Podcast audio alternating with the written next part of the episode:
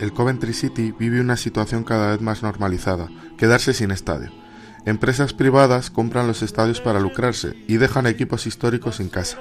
Actualmente los Sky Blues están en el League One y luchando por los playoffs a Championship, pero no tienen estadio para la próxima temporada. Pero lo que nos incumbe hoy es su escudo, todo un conjunto heráldico interesante. Si pueden, mientras escuchan esta historia, tengan el escudo delante. Si hay un elemento central, ese es el elefante. El elefante torreado aparece en numerosos vestuarios medievales y pórticos. El situar el elefante en las jambas principales de las iglesias tiene un significado muy claro. Cristo que marca el camino de los feligreses hacia la salvación. Las almenas serían la Jerusalén celeste. En este caso, la simbología es algo diferente. Los Sky Blues tienen como patrona San Jordi, San Jorge, al igual que Inglaterra, y a partir de ahí se genera la leyenda. Según cuentan por las West Midlands, el patrón de Inglaterra, San George, San Jorge, nació en Coventry. En la vida de este santo, una de sus grandes hazañas fue matar al dragón, representando el mal vistiendo la cruz roja que derivó en la bandera inglesa. Pero, ¿por qué el elefante?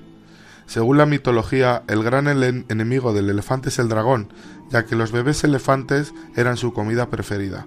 Por esto, a San Jorge se le representa de tal manera en Coventry. Las almenas también tienen un significado religioso, la Santísima Trinidad. Junto a este elefante, sobre el dragón, aparecen otros dos símbolos, los mismos que aparecen en el escudo de armas de la ciudad, el ave fénix y el águila negra de Leofric, conde de Mercia y señor de Coventry. Leofric fue el señor de Coventry durante el siglo XIII. Su mujer fue la legendaria Lady Godiva. Cuenta la leyenda que Lady Godiva, viendo a su pueblo sufrir por las subidas de impuestos de su marido, le pidió a este que a cambio de pasear desnuda con su caballo por las calles de Coventry le bajara los impuestos. Su marido, sorprendido por el gesto de su esposa, accedió a bajar los impuestos, y las gentes de Coventry nunca olvidaron a su salvadora. Por otro lado, el Fénix nos acerca más a la historia actual y a un día nefasto para la historia de Coventry de Inglaterra, el 14 de noviembre de 1940. Ese día, hacia las 7 de la tarde, más de 500 bimotores de la Luftwaffe realizaron un ataque sistemático a la ciudad de Coventry. Redujeron la ciudad a escombros. Era la ciudad industrial de las Midlands y objetivo prioritario en la batalla de Inglaterra. Más de 36.000 bombas incendiarias destruyeron más de 4.000 edificios.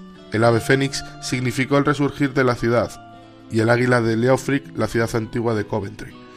Incluso el primer ministro Winston Churchill y la, y la mismísima Isabel II visitaron Coventry tras la guerra.